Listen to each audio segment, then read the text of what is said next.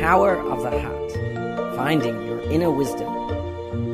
The power of the heart, finding the power of the heart. The power of Power the of heart. the, the power of the heart. 让我们寻回心的力量。The power power of of the the heart.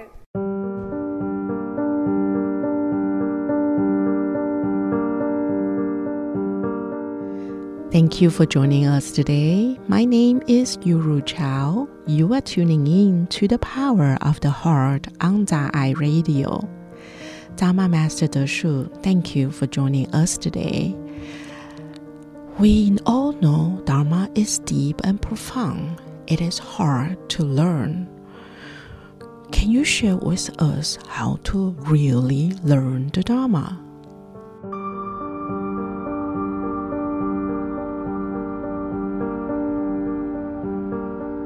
Relearning the Dharma.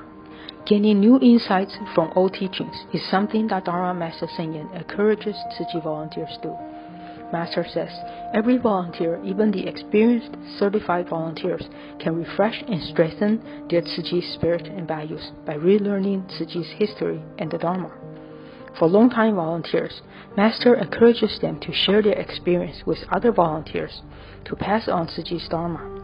For new volunteers, she encourages them to learn more about Chi's history and Chi's spirit and values. Master herself also relearns the Dharma she had expounded by watching her Dharma talks on Da Ai TV, such as Life Wisdom and Wisdom at Dawn. Some people might find relearning the things they already knew boring, but Confucius says that by relearning what we have learned, we gain new insights. The Dharma is life's truth, and truth never changes. The teachings may have been spoken in the past, but they are still applicable to our time now.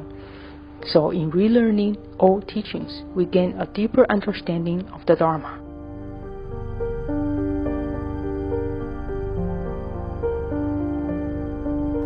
Dharma Master Deshu has graciously typed up her teaching.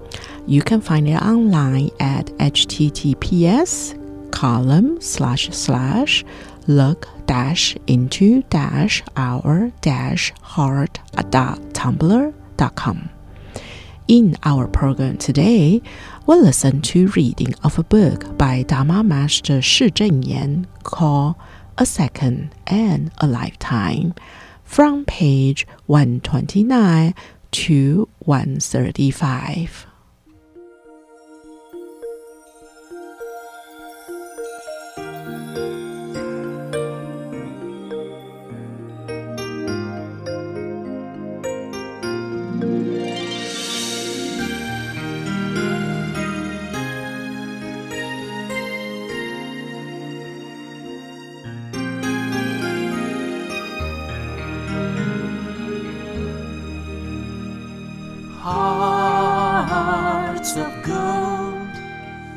Standing hope, reflecting the break of dawn. The sun's rays, love illuminates the world. Become one with truth and love. Feel for those who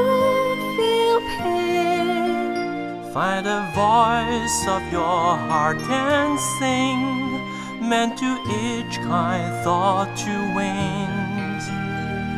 Sun through rain makes a rainbow, love our hearts makes, love illuminates the world.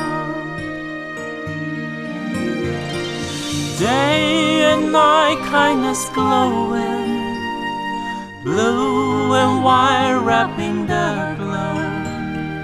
Volunteers worldwide, like clouds and sky.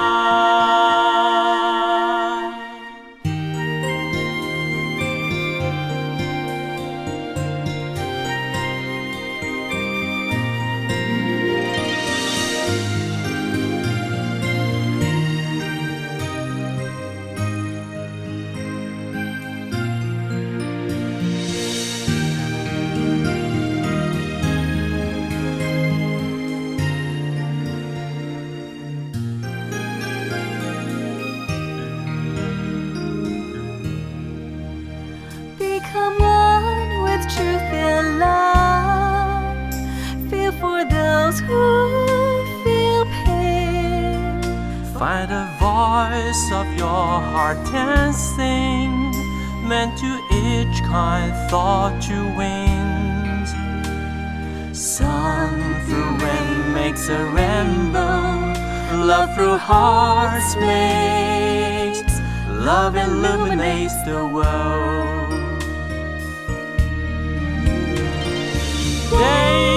Night, kindness glowing, blue and white wrapping the glow. Volunteers worldwide, like clouds and sky. A waterfall of thank yous flow for velvet nights of peace.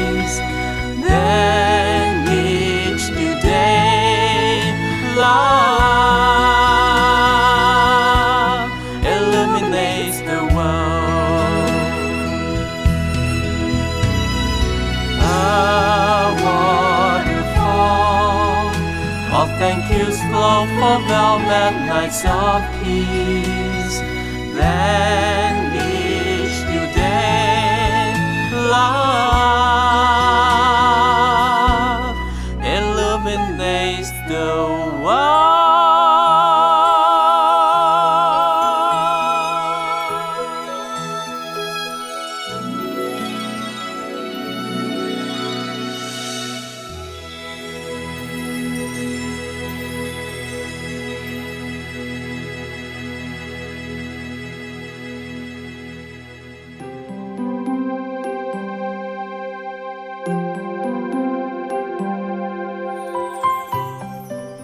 everyone, my name is Portino. I'm from Hsinchu.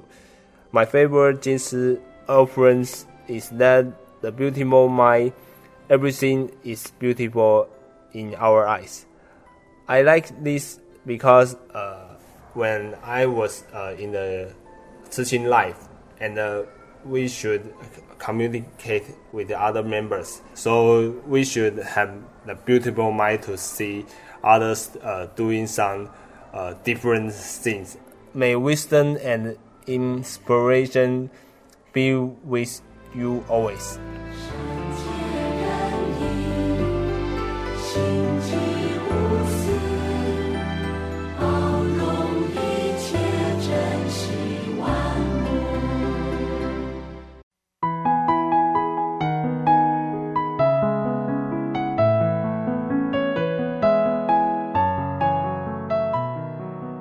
Welcome back to The Power of the Heart.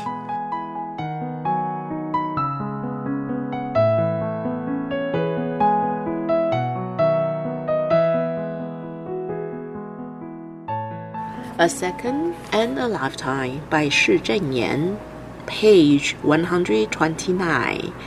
Bodhisattvas play effortlessly in this world. During the Buddha's lifetime, it was often through examples from people's daily living that he revealed the teachings. At that time, there was a person who aspired to engage in spiritual cultivation. He saw that every monastic practitioner was so carefree and at ease, so he became very envious. He thus left his family to join the Sangha, the monastic community. However, after renouncing the lay life and living in the Sangha every day, he felt that there were too many people around him as he engaged in spiritual practice. He felt that life was too short and precious to be in such an environment. Thus, he told the Buddha, Venerable Buddha, being in this place with so many people around, I feel that I cannot settle my mind. Can you please provide me with a better environment for engaging in spiritual practice? The Buddha said, You can go and find an appropriate place that you like in order to practice in solitude. So the monastic left the place where the Buddha stayed, crossed a mountain, and found a place for himself. He then began to sit in meditation and engage in spiritual practice. However, after less than three days, he felt fear and panic deep in his heart. There was no human sound at all in his surroundings, and everything he heard sounded like ghosts and spirits. His mind was filled with illusions. He thought to himself, I was unable to calm my mind in the Sangha, and now that I'm here in such a quiet place, still I continue to give rise to fear and panic. I have given up glory and riches to become a monastic. This is such a great pity. I might as well give up my spiritual practice and go home to enjoy a life of riches. When this thought arose, the Buddha happened to come before him. The Buddha asked him, Being in this quiet place with no one around you, are you afraid? Although the monastic was very afraid, when he spoke, he replied, No, I'm not afraid. The Buddha then said, Good, let us sit and talk. When they sat down, they saw an elephant approaching from afar. The elephant came under a tree not far from them and peacefully lay down to rest. The Buddha saw the elephant fall asleep and asked the bhikshu, Do you see the elephant sleeping in peace? He said, World Honor One, I see it. The Buddha asked him, Do you know why it comes here and sleeps so soundly in peace? The bhikshu replied, I do not know. The Buddha said, This elephant has 500 family members and followers by his side day and night. Sometimes the elephant becomes very annoyed. For this reason, he temporarily leaves the herd hoping to get some proper rest. Elephants are animals, but even animals have this thought of leaving the noise of the crowded and finding peace and solitude. It is a pity that so many people do not cherish this kind of tranquil environment. The Buddha continued The noises we experience in our environment often arise from the noises in our minds.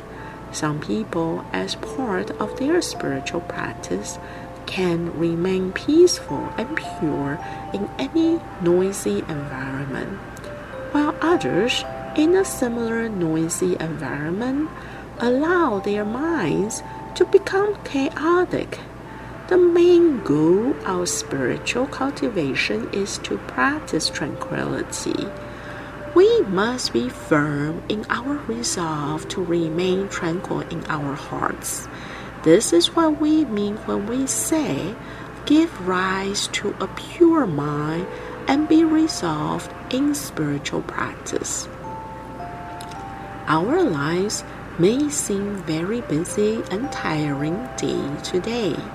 However, if we see our lives as the life of a bodhisattva playing effortlessly in the world, then even in our busy lives, we can find the innate goodness in our minds, bringing benefit and creating blessings for others and the world. When we can do this, we are blessed.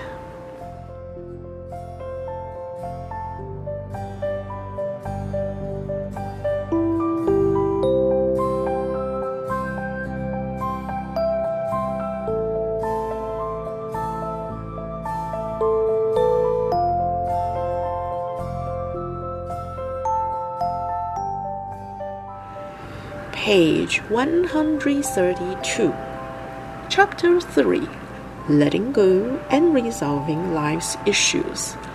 If we are spacious and generous in our hearts, we have wisdom. But if we are small minded, we limit ourselves in our cleverness. We must not allow ourselves to become petty or small minded as we deal with things. There is nothing that cannot be resolved in this world. But all this depends on whether we are willing to resolve our own issues. Page 133. Do not be clever to the point of stubbornness. This world is characterized by formation, existence, decay, and disappearance. People's mind also pass through arising, abiding, changing, and ceasing. A young woman who once came to see me mentioned how her husband had an affair and was now living with someone else, not wanting to come home. The woman felt that she had given so much to her husband. So now that she was facing this ordeal in her mind, she was preoccupied by the thought of being cheated on by her husband. As a result, she felt saddened and furious. Because the woman still had to raise two children, I urged her not to limit her love to her husband, but that she should instead give her love to her children. When we are attached to limited love, we give rise to a calculating and conflicting mindset. Even when her husband came home, in her demeanor, she would never treat him with kindness or gentleness. But I have always been silent. I have never said anything harsh to him.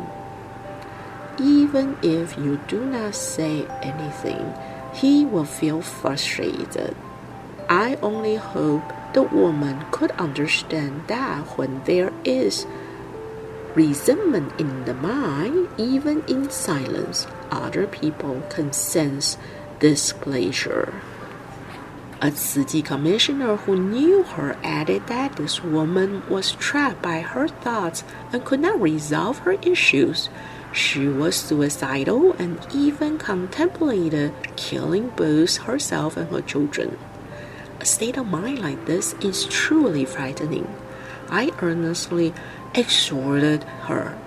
Is the meaning of life to live just for one person? You must think carefully.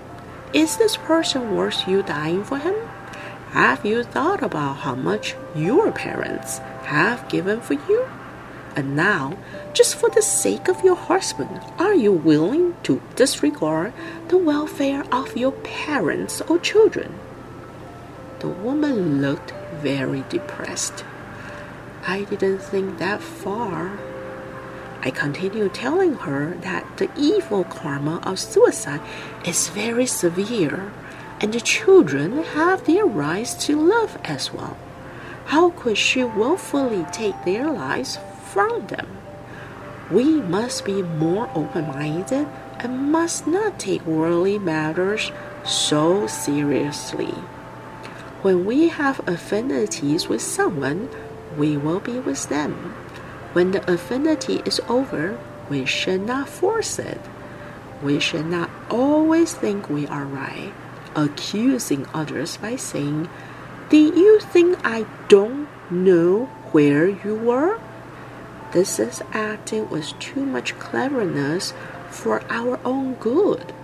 People with wisdom have a spacious and generous heart, while people with cleverness are narrow minded. So we should learn to act with wisdom. We should not be clever to the point of stubbornness, splitting hairs, and taking issues over things. I hope this woman can find the gentle virtue of a good wife while also having goals and aspirations for her life.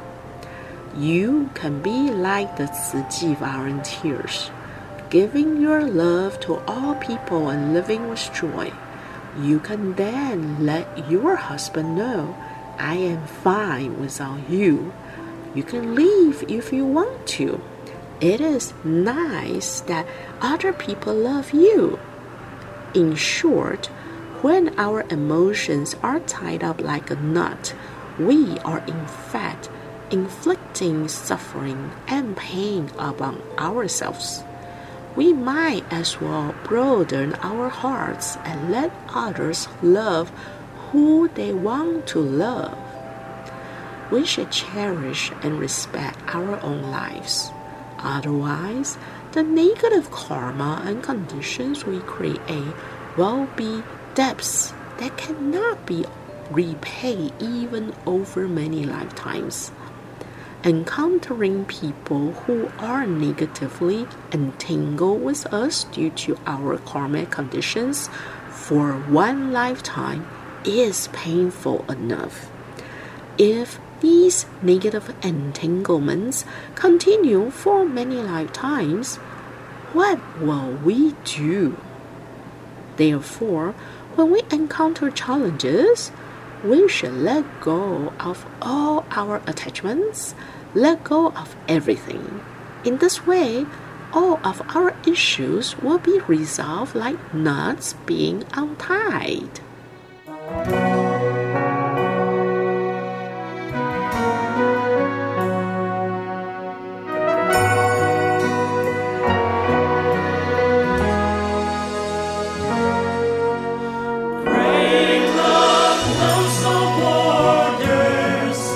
Doctors come from everywhere to build a world of love where the sun will never set. Great the flows forever, selfless and without regret. Every doctor is a light, shining hope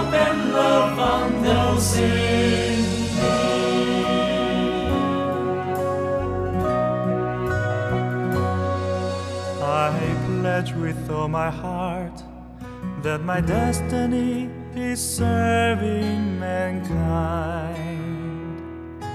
Serving mankind.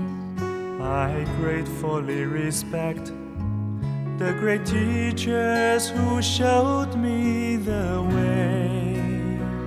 Show me the way. With respect and with reason, I will do all I can to save those who are ill.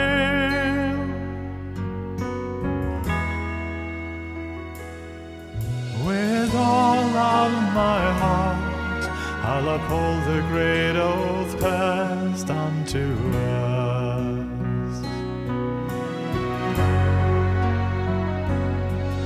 When someone needs our hands, we will climb over the steepest mountain. Steepest mountain.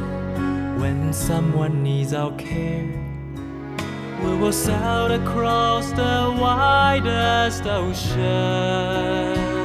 Widest ocean. Follow Master's compassion, and a world full of pain will become a world of hope.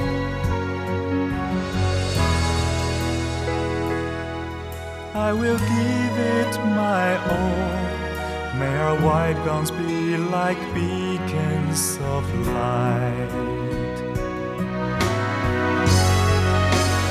Let us safeguard light and love.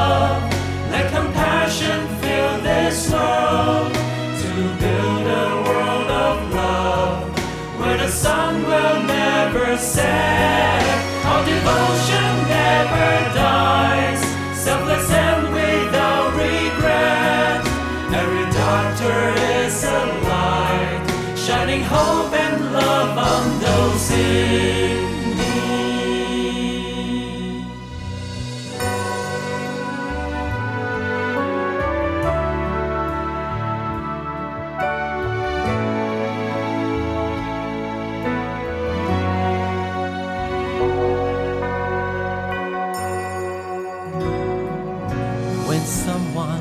needs our hands, we will climb over the steepest mountain. Steepest mountain. When someone needs our care, We will sail across the widest ocean. Widest ocean. Follow Master's compassion, and a world full of pain will become a world of hope.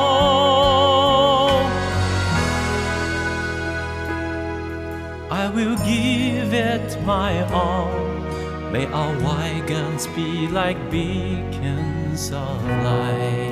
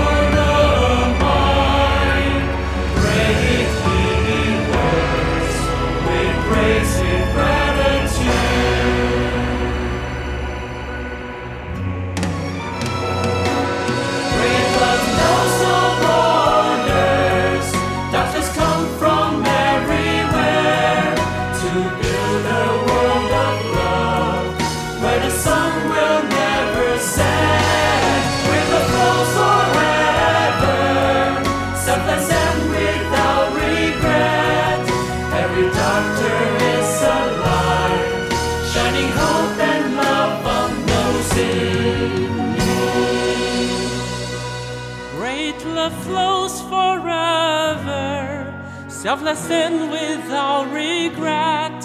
Every doctor is a light, shining hope and love on those in